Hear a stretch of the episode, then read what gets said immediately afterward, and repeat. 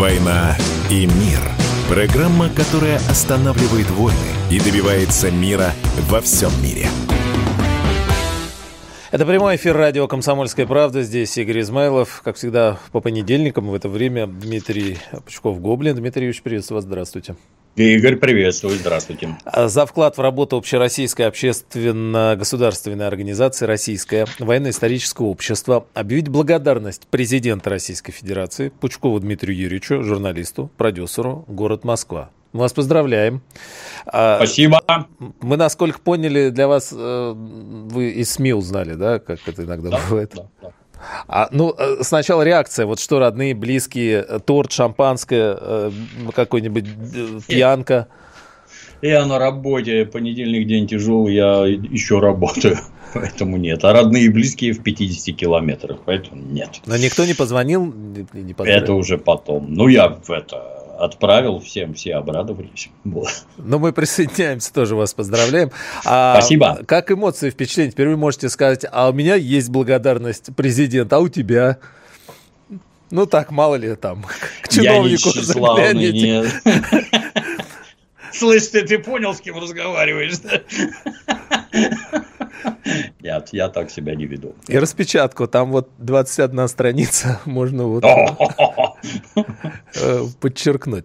Ну, а э, в целом интересно, значит, э, благодарность объявлена за вклад Российского военно-исторического общества. Нашел точно, чтобы сказать. А в чем ваш вклад? Расскажите. Интересная история с учетом, если говорить серьезно, да, о, мы же сейчас говорим и об искажениях истории, да, и там об уроках и все, и все такое прочее.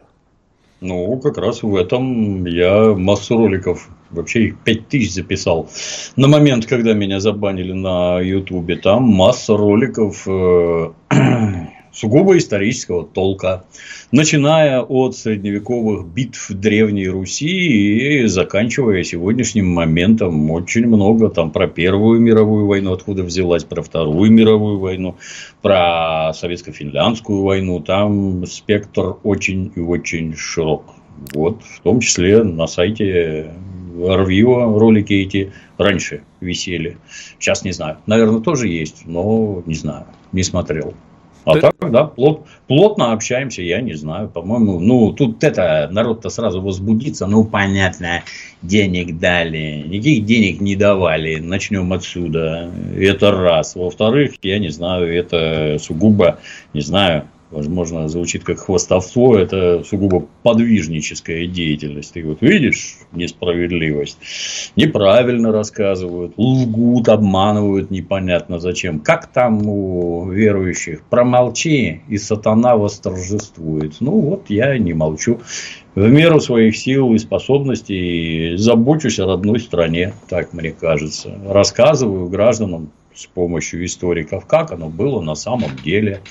Даже, я бы сказал, не особо навязываю свою точку зрения, ну, просто излагаю. Вот она у меня такая. Знаете больше, знаете, лучше расскажите. А по ходу этого непрерывно выясняется, понимаете, что особенно, когда это касается советского периода, ну, непрерывно выясняется, что последние 30 лет мы ничего, кроме вранья про родную страну, не видели и не слышали. Кто этим занят? Ну, есть у нас такие замечательные люди, которые под руководством западных кураторов, теперь это почему-то ни у кого сомнений не вызывает. Еще вчера, что вы такое говорите, а сегодня, ну, что, да, всем очевидно и понятно. Под руководством западных кураторов перевирают нашу историю, а все, что человеку в голову заложено, тем он и живет. И то, что детям заливают в головы в школе, вот сегодня мы видим на Украине, кто там вырос благодаря вот этим вот западным деятелям. Я такого родной стране не хочу. Повторюсь, промолчи, и сатана восторжествует. Так вот, он торжествовать не должен. Кстати, если говорить об исторической правде и вашем вкладе, и э, вы упомянули школы, у вас аудитория не маленькая была в Ютьюбе, да, и вообще в сети. Да. А, и можем смело сказать, и молодежная, наверное, по большей части. А как вам кажется, а она воспринимает сегодня историческую правду с учетом вот э, того, что вы приводите пример, да, как на Украине, что вбивали в головы, у нас 30 лет, э, и теперь мы все говорим о том, что надо, значит, э, говорить правду, уроки истории в тех же самых школах, там, в начальных классах и так далее. Вот по вашим личным ощущениям. Ну, надо, конечно, обязательно надо. Тут вопрос, кто в какой форме это доносит. Ваша аудитория, как вот, э, вы говорите про советский период, про, про предыдущий, как реагирует? Часть говорит, что я с людей снимаю вину за кровавое советское прошлое. Оно не было кровавым, оно было обыкновенным. Точно таким же, как у всех. Это его как э, детям, да и населению, как э, через какое-то кривое зеркало показывают, где какие-то недостатки, они, значит, жутко выпячиваются, а про достоинство мы не будем говорить вообще. Это, как есть такой известный пример про христианство. Вот есть, была и есть такая религия христианства, ей 2000 лет. Но как только мы с вами заговорим про христианство, мы ничего, кроме инквизиции, обсуждать не будем. И всем объясним, что христианство – это когда людей заживо сжигают на кострах. Все. Ну, нельзя так про родную страну рассказывать. Тут достаточно прислушаться, знаете, к тому, что говорят про нас на Западе, а потом это никогда не повторять. Вот э, ко мне регулярно заходит такой Баир Иринчеев, очень большой специалист по советско-финляндской войне. У него есть э, такой 12-томник про пропаганду времен Второй мировой. Вот он э, приносил том, который посвящен Советскому Союзу, антисоветской пропаганде, ну, вы знаете, вот открываешь, и вот буквально любая листовка, типа там бей жида большевика, морда просит кирпича, я всегда думал, что это придуманное. Оказывается, она настоящая. Это вот эти наши деятели, оставшиеся за границей, которые были заодно с нацистами, это они сочиняли. Ну, вот прям читаешь эти листовки, аж в голосе звучат, в голове звучат голоса нашей либеральной интеллигенции. Слово в слово. Все, что говорил Геббельс, все эти помои 30 лет на нас лились. Зачем? хочется узнать, правильно ли это. Я считаю, что нет. То есть, вот как раз, как раз вот это, вот подобная пропаганда, это серьезная бомба под нашу государственность. Потому что, обратите внимание, у нас никто ни с кем на тему советской власти договориться ни о чем не может ни о какой преемственности истории, ни о какой преемственности руководителей. Как только доходят до Советского Союза, все лютая ненависть, и мы не будем с вами разговаривать. Красные с белыми, белые с красными. Можно ли об этом договориться? Ну, я не знаю. Нужно договариваться и нужно к своей истории относиться как вменяемый человек – здраво. Нельзя лить воду на мельницы врагов, которые тебя там в чем-то обвиняют. Это же тоже, понимаете, когда гражданам на пальцах объясняешь, вы вот хотите рассказать, что советский период был преступным, государством руководил известный преступник Сталин. Вы понимаете, какие это влечет за собой последствия? Вот, вот вы тут мне про преступность рассказываете. Какие? Элементарные. Раз это были преступники во главе преступного государства, значит, результаты Второй мировой достигнуты преступным путем. А значит, первое, надо будет пересмотреть целостность территориальную Российской Федерации. У вас масса земель, которые вам не принадлежат. Вы их захватили с помощью своих преступных руководителей. А дальше вы будете платить и каяться. Платить наследникам басмачей. Вы же их убивали, да? наследникам лесных братьев и бандеровцам, это в первую очередь. Вы в курсе, что они боролись со сталинизмом? Вам же не нравится сталинизм, да? Вы же борются. с нами. Да, вы же с нами заодно, да, ну так вот, вы их убивали, они боролись со сталинизмом, а вы их убивали ни за что вот этих отважных борцов. И будьте любезны платить им деньги. Говорите, денег у вас нет, а нам деньги не нужны. У вас есть ресурсы, которые тут же будут взяты под внешнее управление, а полученными деньгами уже люди с Запада распорядятся нормально. И басмачи, и лесные братья, и бандеровцы. Никто не уйдет обиженным. А вы будете платить и каяться. Вот, собственно, такая перспектива всех этих мемориалов и, и же с ними. И вот это это вот обработка мозгов населению. Если вы хоть что-то поддерживаете, дорогие слушатели, из речей вот этих вот антисоветских тварей, вы всегда помните о том, что с вами сделают потом. когда вы своими голосами и действиями доведете этих людей до власти. Мавзолей будет закрыт 9 мая, как вам кажется? Да, без понятия. Я на это все смотрю крайне скептически. Мне вообще непонятно, зачем его закрывать. Вот я не понимаю. Если не закроют, то вот уверяю вас, ничего в родной стране не изменится. Ровным счетом ничего. Просто все отметят. Да, мавзолей открыли. Что тут такого? Ну вот, продолжая тему Советского Союза, президент заявил, а, что единственная цель Запада – ликвидировать Россию. У них одна цель – раскассировать бывший Советский Союз и его основную часть – Российскую Федерацию. И потом, может быть, они примут нас так называемую семью цивилизованных народов, но только каждую часть отдельно. А дальше президент э, сказал, что будет, если мы пойдем по этому пути, да, о судьбах народов России, прежде всего русского народа, который может поменяться. Ну, будут московиты какие-нибудь, уральцы и так далее. Эти планы изложены на бумаге. Здесь, это вот цитата главы государства, здесь хочется спросить о том, что нужно сделать, чтобы этого не э, допустить, с одной стороны. С другой стороны, ну вот у нас буквально сейчас 10 секунд до э, короткого перерыва. А в следующем блоке с этого начнем. И послание президента, что главное, чего ждали, да, что обсуждали все вот эти темы и обсудим. Дмитрий Пучков-Гублин.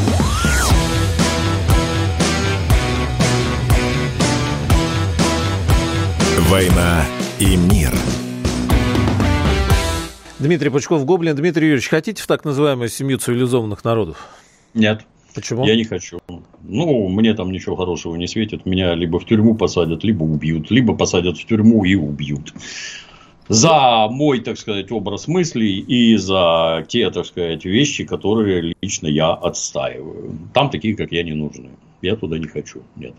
А э, если говорить о стране, как вам кажется, мы шли этим путем э, вот какое-то время? Пытались попасть в семью цивилизованных народов? Ну, 30 лет, да. Тут для меня загадка, опять-таки, руководство в стране меняется, и сравнивать там, я не знаю, Горбачева, Ельцина и Путина, это бессмысленно. Это абсолютно разные люди, проводящие абсолютно разную политику. Ну, тогда было вот так персонажи, которые были вокруг Бориса Николаевича, они приняли решение, что они хотят в эту семью народов. Была на эту тему такая не совсем приличная шутка. Есть ли место для России в этой семье народов? Есть. Только место это у Параши. Оно сразу было определено. И никуда ни в какие другие места вас не пустят. Оказалось не Если... шуткой. Конечно, не шутка. И если кажется, казалось и кажется сейчас, что у тебя какие-то там десятки миллионов там, долларов, евро, миллиарды, если кажется, что тебя с распростертыми руками там примут, нет, ты здесь не нужен. И без тебя хорошо. Как вот знаете, в 90-е у бандитов было выражение «растить кабанчика».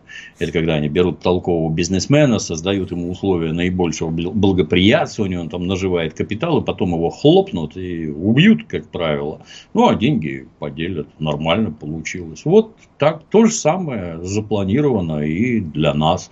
Мы ему вообще не нужны. Вообще, ни, ни в каком виде вообще. Ни в коммунистическом, ни в капиталистическом вообще не нужны. Им нужны ресурсы. Причем нужны они бесплатно. Вот Барель уже сказал, что все благосостояние Европы построено на дешевых российских ресурсах. Больше дешевые больше не нужны. Они нужны бесплатно. Ну, если предыдущая, так сказать, элита, она считала это нормальным, мы здесь денег нажили какие-то дикие количества, вывезем их на Запад, а здесь вот э, пусть оно как есть, так и есть. То теперь внезапно другая элита, которая не считает правильным вывозить туда деньги, я, кстати, с интересом посмотрел, когда Владимир Владимирович говорил про не везите деньги в офшоры, все отнимут. К моему удивлению, он это говорил в 2002 году, то есть 20 лет назад. Все было понятно. Если вам руководитель государства такое говорит, вы думаете, он шутит или что-то не понимает. Ну, тем не менее, есть граждане, которые считают, если они убегут туда, то все у них сохранится. Это не так. Сначала вот заарестовали государственные деньги, проще говоря, украли, а следом возьмутся за этих, у кого много. Странно, что раньше не взялись, но, видимо, вот так вот сложилось. Правильно ли это было, что шли в направлении Европы? Ну, я это понимал как э, план, так сказать, объединения, ну, наверное, так уж, если совсем утрировать, против Америки. Как Евросоюз объединялся против Америки экономически, ну так и с нами надо было бы объединиться, дабы наши ресурсы дешевые и европейские технологии, так сказать, тут такая синергия получится, и как жахнет. Немецкие но, Да, да, да. Ну, американцы, они гораздо умнее, и англичане, и американцы гораздо умнее. Они давным-давно расставили там везде своих людей, как типа Шольца, которые беспрекословно выполняют все, что говорят США. Газопроводы взорвали, есть так точно молодцы, никаких проблем не вызывает. Вот. Ну и все. И с походом в Европу не задалось. США талантливые люди руководят страной. Он как все отлажено, он какие клинья забивает, что вы тут, я не знаю, там десятки лет помириться не сможете после того, что они сотворили. А вот э, цель Запада ликвидировать Россию. Ранее в послании президент сказал, что США и НАТО прямо говорят, что их цель нанести стратегическое поражение России. Дмитрий Медведев, вот, э, значит, статья, да, о том же самом. А, вот что нужно или что мы должны сделать, чтобы этого не было? С одной стороны вопрос, с другой стороны, как вам кажется, ну, приходится разные разговоры слушать, обобщая. А, ответ нашей страны на вот этот стратегический вызов, когда против нас весь объединенный Запад, чего не было и э, во Вторую Великую Отечественную войну, он соизмерим с тем вызовом, вот, о, о котором говорится ответ в нынешнем виде, специальная военная операция. Но дело же не только специальная военная операция. Вот говорят, что мы все расхлябанные продолжаем ходить, что, что, что мы спим, что наша главная цель по-прежнему там потребительство, что мы не как-то не, не очень понимаем вот масштабов этого вызова. Или mm-hmm. все, все, все, все, да. Ну, если людей 30 лет учили тому, что главное в жизни это как можно более дорогой продукт потреблять, ну, а что они еще должны думать-то? Это ж, так сказать, процесс воздействия на общественное сознание, вещь очень серьезная и в таких аспектах крайне опасная. Ну, вон, украинцам, например, нагадили в мозги, вы пойдете в Евросоюз в Евросоюзе у вас у всех будет пенсия по 10 тысяч евро. А кружевные работает, трусики. Да, да, да, кружевные трусики и кава в Венской опере можете ездить. Обратите внимание, у них с одной стороны 10 тысяч пенсия, с другой стороны, вот чтобы без виз чтобы можно было из этой проклятой Украины убежать в Европу и там работать. Это главная задача Майдана. Не здесь что-то построить, а скорее убежать без визы, чтобы можно было работать. Здесь нет, здесь это не на. Ну, если такое в головы закладывают, так конечный итог-то вот на Украину достаточно теперь посмотреть. И как? 10 тысяч евро кружевные трусы получилось? Или вместо этого голод, холод и смерть? Сколько там уже закопали этих доблестных защитников евровыбора? Ну, нам это надо? Я считаю, нет. То, что мы там как-то медленно ходим и неправильно делаем, ну, тут, ну, come on, guys, ну, вот капитализм уже наступил. Нет больше коммунистических вождей, у которых надо было работать на совесть. К совести больше никто не обращается. Есть Карабас-Барабас с палкой, который ходит и бьет по голове. Вот заходишь в какое-нибудь учреждение общепита, идешь в туалет, а там бумажка на стене висит, где каждый час отмечают, что здесь убирали. Вот в Советском Союзе такого не было. Советский Союз и общественный туалет в нем, это вот на полу 2 сантиметра известной субстанции и ведро хлорки высыпанное, так что ты там не, ничего не видишь. Вот это был советский сортир. А здесь нет. Здесь все по-другому. Так что, в чем проблема-то? То рассказывали, что капитализм и эффективные собственники решают абсолютно все вопросы, а что они сейчас их не решают? Для этого нужна война, а раньше что вы не решали? А кто это там такой стоит во главе всего вот этого капиталистического, что у него ничего не работает? Может, их подвинуть пора? Может, вот эти вот, те, которые там приватизировали собственность, может, они работать не умеют или, боже упаси, не хотят. Зовите тех, кто умеет и хочет. Люди хотят заработать денег, это абсолютно естественно.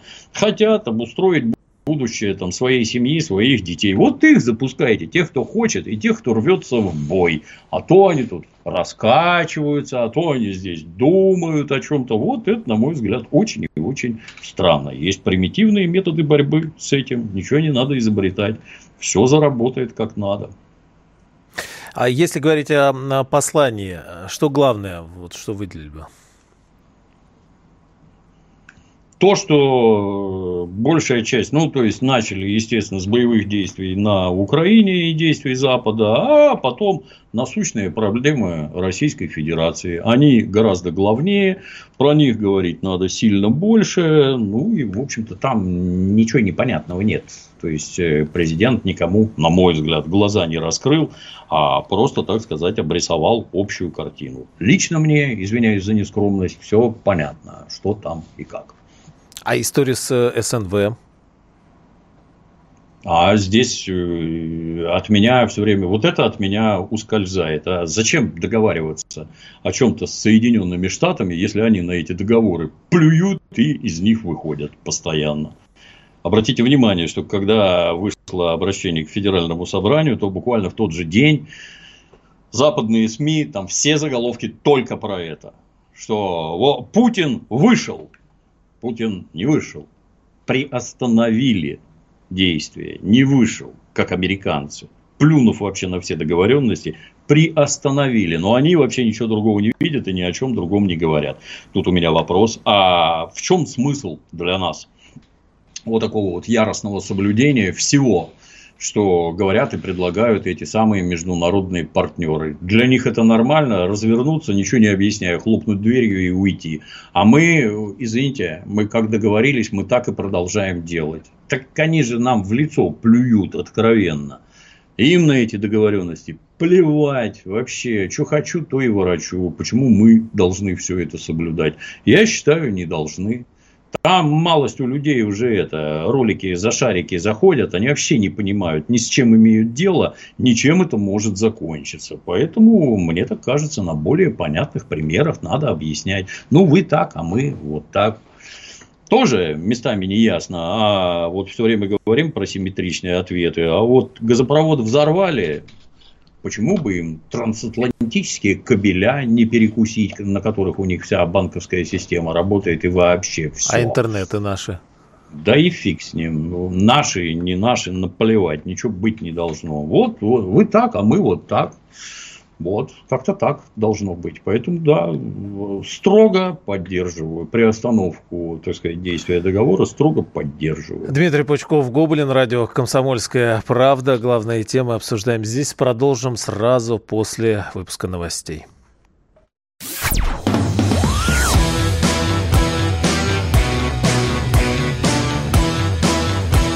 «Война и мир» – это радио «Комсомольская правда». Здесь Игорь Измайлов, Дмитрий Пучков, Гоблин, как всегда, по понедельникам. Дмитрий Юрьевич, как вам мирный план Китая? Что думаете, эм, как трактуете, что говорит нам Китай, на чьей он стороне, что будет дальше? Китай хочет себе что-то выкружить. С одной стороны, надо принимать участие в большой политике, чего китайцы не сильно любят. Э, с другой стороны, это все опасно, поскольку у них вся их деятельность и экономическая особенно завязана на США. И если США начнут предпринимать какие-то действия, они могут очень сильно навредить экономике Китая. Китайцы крайне осторожные, с одной стороны. А с другой стороны, уже сам факт того, что они выступают с подобными предложениями, это уже живейший сигнал того, что а вот, ну вот теперь и мы подтянулись. Да, посмотрите, какие у нас замечательные инициативы. Инициативы, с одной стороны, ну, там никаких этих прорывов нет. То есть, всем понятно, что договоры гораздо лучше, чем война что надо садиться и договариваться, но я считаю, что это только начало. Это, так сказать, заявочное предложение. Дальше должно быть интересней. А вы считаете, надо сейчас садиться и договариваться или, может, немножко попозже? Ну, в том смысле, что э, там э, освободить сначала э, нашу землю, нашу территорию, а может там еще и отодвинуть, э, защитить, ну, как, как пойдет. Или вот сейчас уже было бы неплохо. С нашей точки зрения, ну, с вашей, да.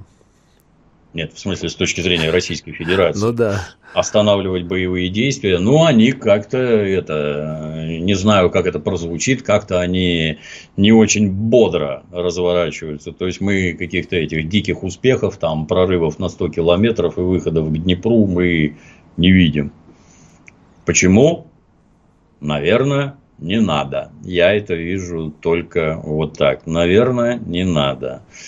А значит, все идет вот это, так сказать, подготовка к переговорам, в рамках которых, ну, занимая определенную позицию, можно добиться гораздо больших результатов без боевых действий, без потерь, так скажем.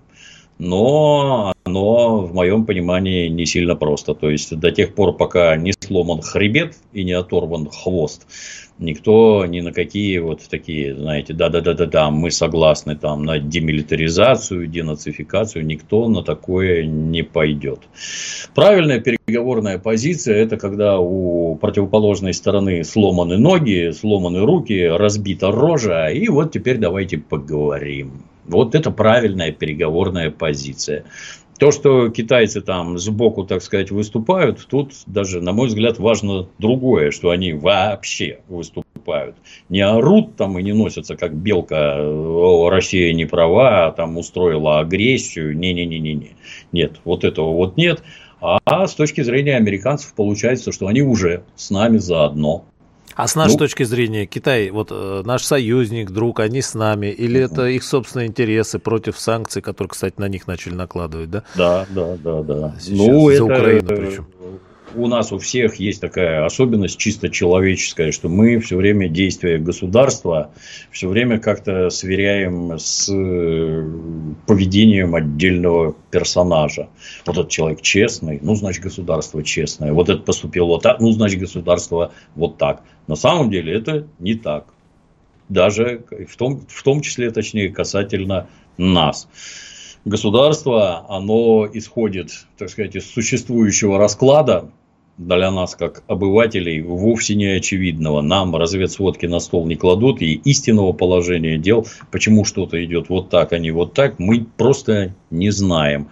А с другой стороны, государство, оно поступает сообразно своим интересам. Не потому, что там честные, нечестные, это вообще все, опять-таки, в другой плоскости лежит. Ну, вот выгодно для государства вот это, вот такие у него интересы. Да, будет вот так. А завтра перестанет, и оно станет вести себя прямо противоположным образом. Тут не надо обольщаться, что китайцы нас полюбили, там, со времен советской власти они нас помнят, и мы помним тушенку «Великая стена», там, не, ничего такого нет, есть только политическая и экономическая сообразность. То есть, если они начнут что-то делать откровенно, американцы начнут им закручивать гайки. Им это надо при населении в полтора миллиарда? Нет, не надо. Вот экономическое благосостояние шатать крайне опасно. Ну, американцы, кстати, это тоже осознают и шатают изо всех сил, как только могут. Ну, а, это хорошо. Да. С китайцами дружить надо, да.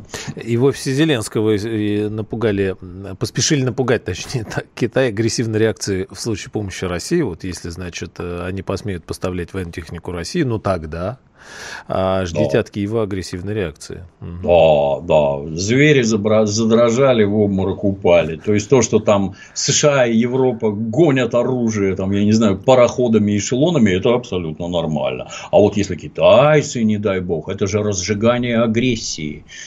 То есть, накачивать страну оружием, готовить войска к нападению, нет, это не агрессия. А вот это вот наоборот агрессия. Лицем, как говорил Иисус Христос, лицемеры, лицемеры все.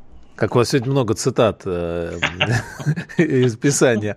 А э, вместе с этим Бильд э, написала о том, что у Запада, ну, правда или якобы, не знаю, есть план принудить Киев к переговорам, к мирным переговорам с Москвой в случае неудач на фронте. Значит, они говорят, что да, поставят новое оружие, но вот если к осени ничего не изменится и контрнаступление Киева провалится, то а, тогда, значит, европейские политики будут уже обсуждать ультиматум для самого Зеленского. Вот это интересная история. Э, как вам кажется, Запад действительно готов идти до конца, о чем он периодически говорит а, устами разных своих лидеров? Э, до последнего украинца, до последнего там снаряда и так далее. Или эти же самые люди периодически говорят прям противоположное, что у них закончились снаряды и кончаются вообще танки, и что дальше делать непонятно. И вот если Киев проиграет, то тогда надо лавочку сворачивать, вот как в Афганистане, в Ираке и так далее. Ну, в целом, это же пресса. То есть это предназначено для граждан, это не для, это не внутриполитическое что-то там на государственном уровне, что они там думают, это для, для граждан предназначено. То есть надо уже начинать объяснять, что в определенный момент мы вас просто кинем, вот, вот, вот так, понимаете, получилось. Мы же вам все дали.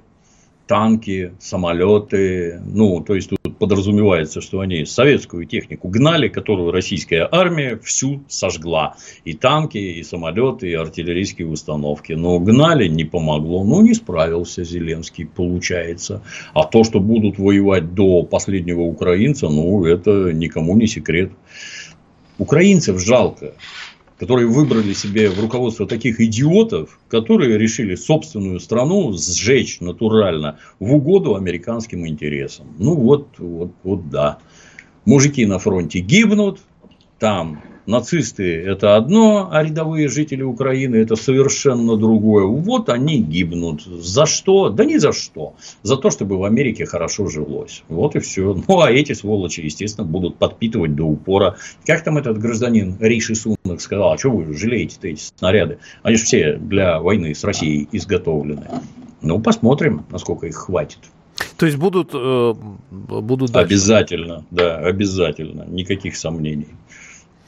А тут интересная реакция в Берлине, э, в Германии, наверняка видели, да, у посольства поставили танк, а, провокаторы, значит, э, ну, с попыткой развивать антироссийскую историю. А граждане, наоборот, э, начали нести э, туда цветы, и причем, как говорят, и русскоговорящие, те, кто там живут, и сами немцы, которые, мягко говоря, не очень понимают, что происходит, а и многие не поддерживают.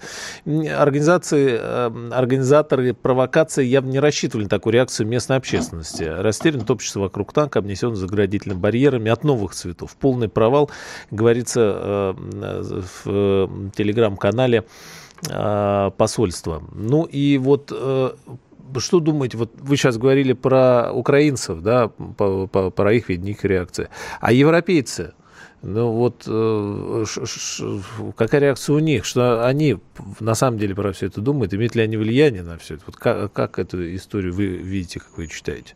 Ну, влияние это, естественно, все строго ограничено. Вон мы видим, как во Франции там эти желтые жилетки беснуются уже там годами, а толку ноль вообще. Вот такое влияние общественности оказывается на политические решения руководства. Что касается немцев, там говорят, пришло там тысяч пятьдесят народу. Это на, очень, да. очень много, да.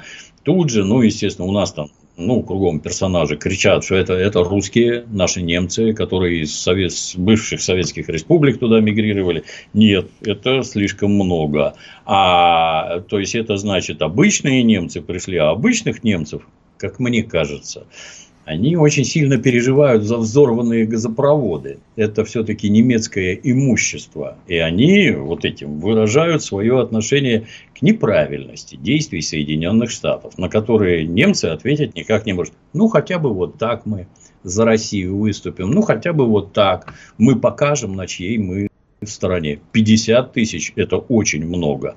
Ну, эффект, конечно, неожиданный для, для украинских нацистов. Да, выкинули их эту тряпку жовто-блакитную. Что же непонятно, а зачем она на подбитом танке стоит? Это ваш танк подбитый, что ли? Дмитрий Даже Бочков. глупость. Есть. Дмитрий Бочков, Гоблин. А, здесь на радио «Комсомольская правда». Продолжим буквально через несколько мгновений.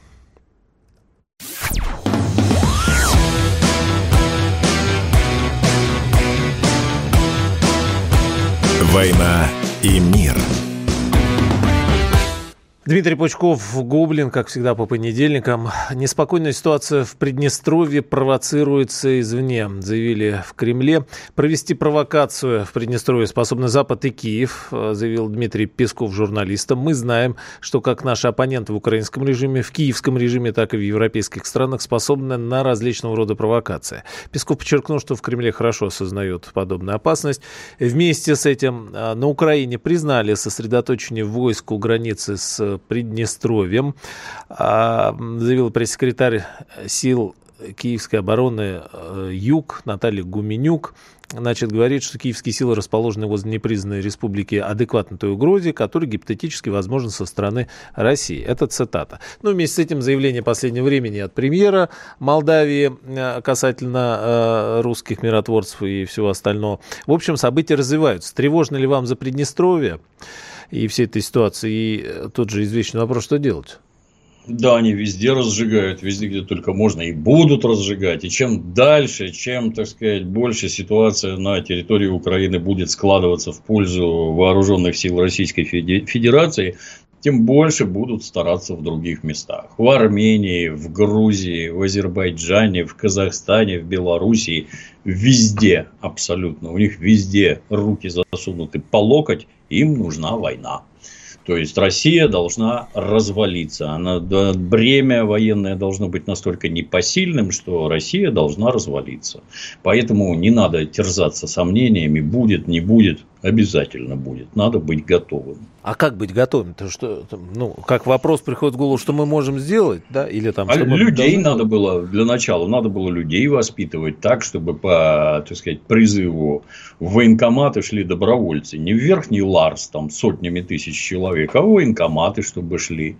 Вот воспитание на образцах творчества гражданина Солженицына, оно приводит к тому, что все убегают в верхний Ларс. Им это не надо. Ни страна родная, там, ни родина какая-то. Это все пустой звук. Воспитывать надо как следует чтобы люди страну свою любили, чтобы они готовы были за нее воевать. Мы по-другому просто не выживем. Что бы там кому ни казалось, по-другому мы просто не выживем, как страна, увы. Надо готовиться. До Приднестровья не дойти, не доехать, не доплыть? Ну, Ничего, ракеты есть, летают, посмотрим. Там войска стоят какие-никакие. Тяжело будет, никаких сомнений в этом нет. То есть, в общем, полагает, что в ближайшее время заварушка возможна?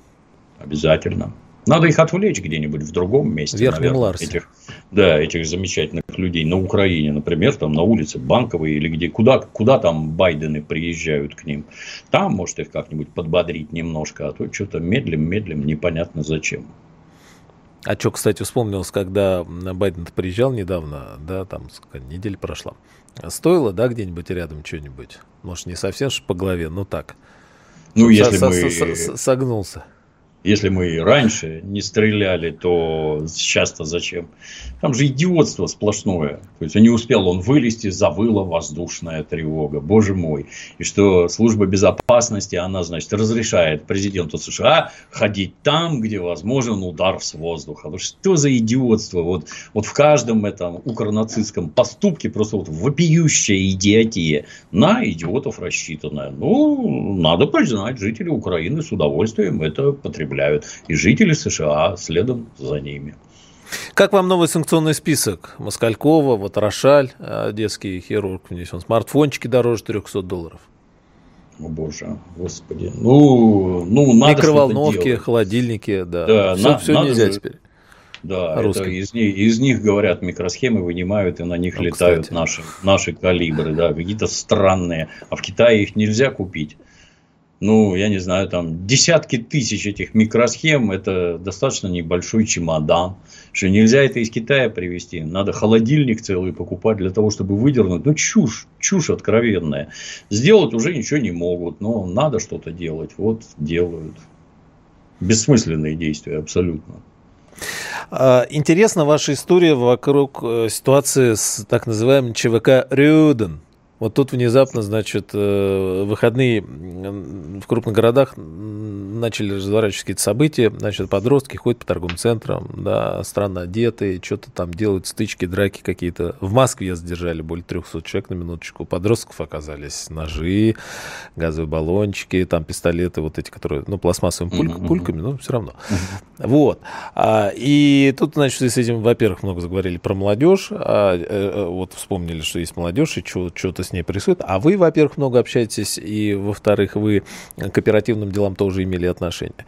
А, на ваш взгляд, что мы сегодня наблюдаем? Что это за история? Ну, с моей точки зрения, это такой достаточно большой флешмоб. А давайте, пацаны, придем вот сюда, а давайте здесь вот дружно подпрыгнем, откроем зонтики, еще какая-нибудь чушь там. Я э, краем глаза буквально это видел. Видел, это, это же никакие там не нацисты, не скинхеды, ну, дети. То, что подросток одевается там, извините за сравнение, как петух, так то он на то и подросток. У него мыслей-то в башке нет, у него только гормоны бурлят. Вопрос в другом. Ну, вот если там в какой-то торговый центр пришло там 300 человек подростков, хотелось бы узнать, а у нас какие-нибудь вот это общественные организации, они могут в какое-нибудь место привести 300 подростков, чтобы им не загнать, а привести, чтобы им там было интересно. Я подозреваю, что нет, и 100 не могут привести, потому что им не интересно. Вся а что, кстати, интересно, вот, вот на секунду, если остановиться, а что, что им, на ваш взгляд, ну, вот что предложить этому же подростку? Ну, мы не Работа. говорим, что там плохо, хорошо, но правда, вот, да, и, интересно, что им можно предложить сегодня? Интересную работу. Вот при советской власти были кружки, не знаю, там здесь астрономические, тут борьбы, здесь робототехники. В Советском Союзе тоже робототехника была. Ну, так и сейчас надо. Детей надо увлекать какой-то созидательной деятельностью, не просмотром каких-то там этих мультиков, аниме, в которых, как это у японцев, японцы лишены христианства, поэтому у них э, понятие добра и зла размыты напрочь. Детей потрясает именно это, что хороший не такой уж и хороший, а плохой он не такой уж и плохой. Понимаете, вот вначале он был негодяй, а потом в середине совершил добрый поступок, а в конце он вообще орел. А это не так. В жизни так не бывает. И цивилизация наша многим не понравится. Цивилизация у нас христианская, и добро от зла отличается вполне себе четко. А детей мы почему-то отдаем на воспитание японским мультикам, отмороженным совершенно раз, и американским комиксам. У нас главные герои это Бэтмен, Человек-паук и другие эти забавные персонажи. Это они выращивают наших детей. Ну, что потом из этих детей получается, повторюсь, это мы в Верхнем Ларсе уже видели. А на, на ваш взгляд, это массовая история или э, ну, как, какая-то часть в этом находится? Потому что, э, ну, если говорить там вот сотни человек, да, какие-то драки, стычки, а, наверное, так ведь всегда было. И, э, ну, опять же, вот если вспоминать э, там те же самые 90-е, может, чуть раньше, вы, вы же ближе это все видели. А, если сравнивать, что э, лучше не стало, вот, ну, вас слушаешь...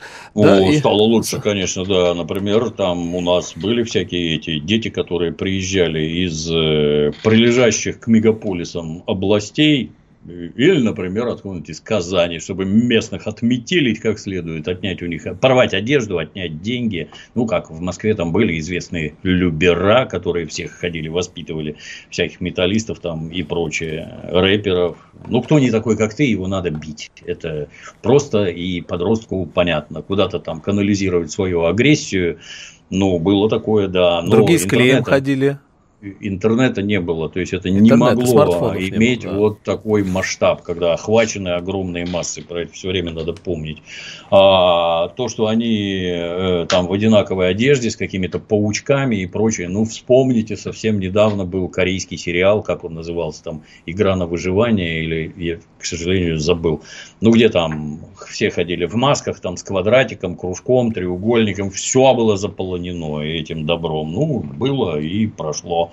И это точно так же пройдет. А детьми надо заниматься, как ни крути. Это тревожный сигнал, когда 300 человек детей приходят в одно место. По всей видимости, лупить какие-нибудь другие, там 100, 200, 300 человек детей.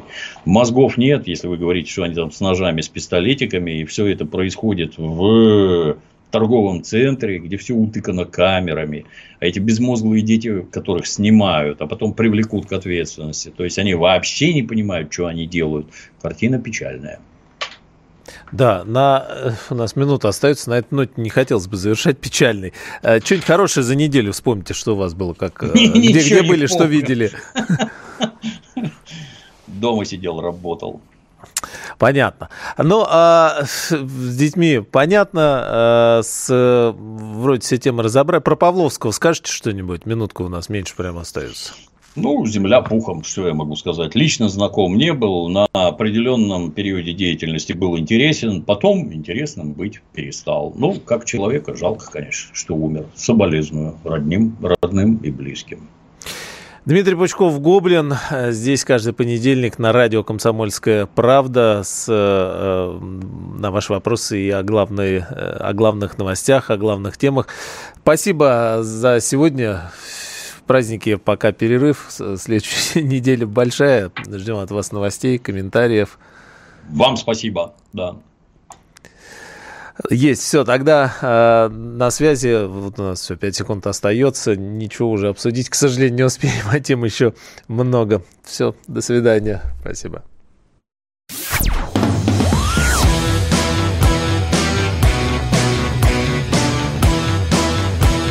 «Война и мир»